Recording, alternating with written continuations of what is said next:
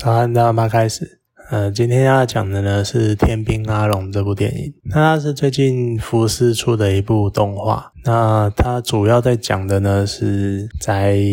电影中的世界里面呢，他们有一个科技公司，然后他发明了一个机器人。然后这个机器人呢，它有拥有人工智慧，然后可以登上网络，然后陪着小朋友，就是有点类似当他们的玩伴。创作者的初衷，那是希望能够让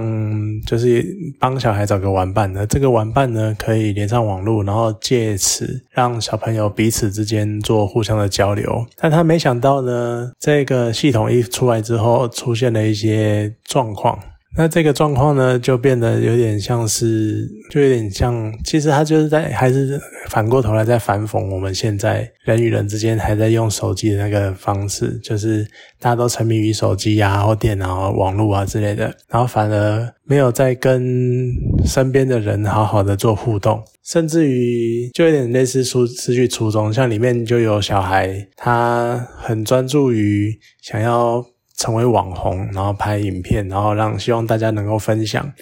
然后能够去看他的浏览他的影片，然后希望他能按赞，类似这种感觉。或者呢，也有小朋友就是想要成为网红，然后让大家都来追踪分享他什么什么的。然后主角呢，他就因为某个某些原因，比如说家里面没钱或什么的，他就一开始没有办法拥有。那这个时候呢，他也塑造出电影也塑造出那种。当你资源不足的人去跟这些人去跟旁边的人，就是譬如说在。电影里面就是当你没有这个机器人叫 B 宝，当你没有 B 宝的人跟其他有 B 宝的人，你就会形成一种格格不入，甚至于会有一种接近霸凌的状态，就是因为你不同，所以就被隔绝于大家之外那种感觉。那他呢就想尽办法找到了他爸妈想尽他爸爸想尽办法帮他找到一台有点问题的 B 宝。那这个 B 宝呢，因为他失去了一些安全性设定，所以他能够做出跟其他人不一样的方式。而这就是，而没想到，在这样的情况之下，反而让这个 B 宝更接近原本设计者他想要的初衷，就是能够塑造一个。机器人真的能够陪伴小孩，而且跟小孩互相成长的那一种感觉。那整部电影呢？其实严格来说，你们就是像很我们很常看到的类似的题材电影嘛，就永远都是呃手机啊、网络啊很烂啊、很糟啊，然后人与人之间不再交流啊，或大家都沉迷于网络啊。那另外一方面呢，就是呃现实世界才是好的啊，我们应该多。专注身边的人啊之类的，然后他又会有一个什么邪恶的科技帝国啊，哦，对不对？然后甚至于这个科技帝国，你在动画里面从他的，比如说执行长。或者说是老板的那个样子，他完全就跟 Apple 执行长库克长得一模一样。然后还有就是那个发表会的那种舞台啊，然后还有产品的设计啊之类的，你就觉得他在恶搞 Apple 那种感觉。那在电影当中，当然最后一定会好的结局嘛，就是好大家终于这种这类电影啊，永远都是好的结局，就大家。大家体验到现实世界有多酷多好，然后能够跟大家玩在一起是多酷的一件事情，这样子。所以它很多都是很老梗，那甚至于很多电影的那个步骤啊，或者是剧情的发展，你都猜得出来。就像最后破解的，呃，不是最后破解，就是呃，反正 B 宝他一定会为了拯救主角，然后做出让人很感动的举动啊之类的没的。可是虽然你能够猜得出来，他每一个爆，嗯，每一个剧情的走向。然后它每一个环节都是这么的熟悉，可是随着，可是我觉得这部电影有趣的地方在于它塑造的方式能够让你很好的就是去融入它那个情绪的延续跟那个电影的气氛，能够慢慢的让你去带入那个环境，然后在一些关键的时间点，真的会让人觉得很感动，真的是一种被好像真的是一个。认识一个朋友那种感觉，你真的能够去体会电影中的主角，他去他认识了一个新的朋友，而且是长久以来真的朋友，而且又借由这个朋友更去更能够认识更多的人，而且也找回了一些以前的友情之类的。就他有一些很多环节，其实真的是蛮让人感动的。那所以，我其实还对这部，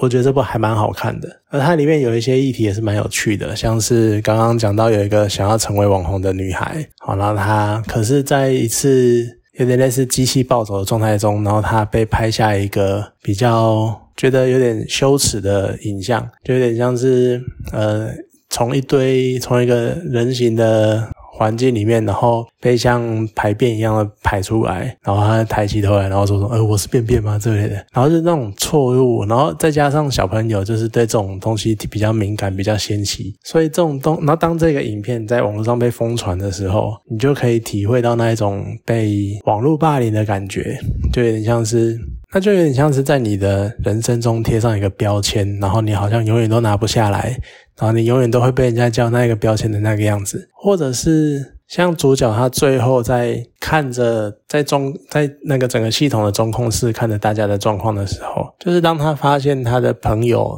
其实也是蛮孤独的，就像他想成为网红的朋友就会被霸凌。然后他那个疯狂拍影片的朋友，甚至于之前有点霸凌他的那一个人，他也是想要拍影片获得大家的关注，可是没有人关注他。然后那一个疯狂玩游戏玩到各个游戏称霸各个游戏的朋友，他却是私底下却觉得非常的孤独，非常的空虚。因为你就算在网络排行榜上排行到前几名又如何，就还是很没有感觉。然后他那一个科学狂朋友也是。疯狂的做着实验，然后展现各种各式各样的实验，但是其实没有人在意，真的在意那些实验正在讲什么，所以他才发现，原来大家在虽然说好像 B 宝为他们开启了一个能够连接世界的窗口，可是大家在这个窗口之后的，却又是这么的孤独，其实就又是有点老样子嘛，就。这类的作品都会回到这个样子，就是大家虽然说好像网络为你开启了一扇窗或什么的，但回到家里面你还是孤独的，你还在现实世界你还是孤独还是空虚的这样子。这牵涉到一些想法啦，像我觉得你要这样子说好了。因为大家都会去站，就是网络世界跟现实世界的差别，然后大家都会觉得说虚拟世界就是一个空虚，然后不实际的地方啊，什么什么什么的。可是单就这个孤独感这件事情来说，你就把它想象成，我就算在现实世界里面，我跟朋友出去聚会晃晃玩一玩，我回到家我还是一个孤独的人啊。我觉得在这种情况之下啦，就是那种孤独感应该是你自己带给自己的啊。它跟你处在现实世界或者处在虚拟世界，并没有什么很直接的关联。当然，这是我自己个人的看法。只是你要拿在这件事情去讲说什么现实世界就是比较好，我觉得可能说服力对我来说还是有一点点薄弱。而且电影的最后，其实还是会让我有一点点的觉得安排有点怪，因为他在从头到尾在讲说，我们应该跟现实的人交朋友啊，然后应该跟跟。大家更好的做互动啊之类的，但是最后呢，大家都还是带着 B 宝。虽然说 B 宝可能比较有人性，不再只是单纯听你的指令做事，或单纯的做一个媒介而已，而是真的跟你有互动，跟你有来有往的。但是我还是会觉得，那就有点像是。好吧，或许或许应该把它想成，我们 B 宝变成了一个从原本只是听我们命令的机器人，变成了一个真正真正能够引导我们去如何跟社会接触、如何跟人际做交流的那个媒介吧。我只能这样觉得，因为其实，在整部电影，其实在强调，它不单单只是在讲说现实世界跟虚拟世界，或者是这种那个电子产品对我们带来的影响。整个世界，整个电影里面，其实他还在讲说，你要真正如何的去交一个朋友，像是电影里面一直在强调的，交朋友这件事情是双向道，就是其实是有来有往的。像是主角他不断的，一开始不断的叫 B 宝要呃离我六英尺内啊，然后。要理解我啊，要知道我干嘛的。但是当他真正想要交 B 宝这个朋友的时候，他看向了那一些便条纸，他才发现朋友是双向的。当你要求别人在你的六英尺内的时候，你有没有在他的六英尺内？当你希望别人理解你的时候，你有没有真正的去理解他？其实我觉得这是我最喜欢这部电影的一个地方，就是他真正告诉你。提醒你，你要该如何去交一个朋友。他并不是单纯的传声筒，或者是一个放在那边的人偶，或是一个你随招之即来呼之则去的人，他是真正一个你必须要跟他互动，你必须要你想要收获什么东西，你必须要给出什么东西，你必须要付出什么东西给他，你们之间才会有交流，才会真正的有互动，这才是真正跟一个人或跟任何事情真正做一个朋友的方式。我觉得这是电影里面最有趣、最实际的部分。所以，虽然它很多地方是老梗，虽然很多地方你大概都知道会怎样，可它这个概念跟它强调的这些事情，